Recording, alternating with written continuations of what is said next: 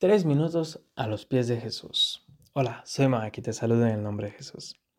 En Jeremías 32 pasa una eh, historia muy, muy eh, peculiar. La vida de Jeremías ya era bastante difícil, pero en este capítulo me llamó eh, bastante la atención lo que está sucediendo en esta parte de la vida de Jeremías. La situación es la siguiente. El reino de Judá está siendo atacado por los babilonios. La mayoría de las ciudades ya cayeron, quedan apenas dos o tres. Jeremías está en Jerusalén, preso en el palacio del rey, porque él está profetizando que la ciudad va a caer y que Babilonia va a llevar a las personas presas.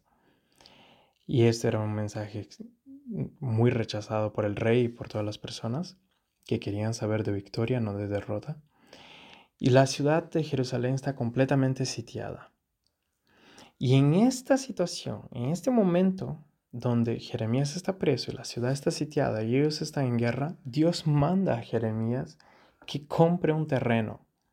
Dice la palabra del Señor, vino a mí y me dijo, Hanamel, hijo de tu tío Salón, vendrá a pedirte que le compres el campo que está en Anatot.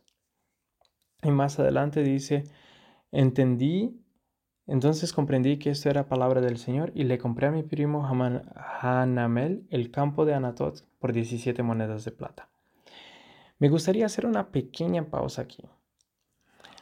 En esa época, cuando una ciudad estaba siendo sitiada, lo último que se hacía era comprar y vender terrenos, porque no sabían si iban a estar vivos al día siguiente porque comprar y vender terrenos es algo que se hace en tiempo de abundancia, no en tiempo de escasez. Y porque la principal preocupación de las personas dentro de una ciudad sitiada en aquella época era la comida. Los campos de comida y, de cosecha normalmente estaban fuera de las murallas. Entonces, mientras una ciudad estaba siendo sitiada, la comida dentro empezaba a ser cada vez más escasa, lo que es la el raciocinio natural de las personas de guardar lo máximo posible de dinero para que puedan comer, para que puedan pagar comida. Y los precios iban subiendo absurdamente porque cuanto menos comida, menos, más caro el, el precio de la comida.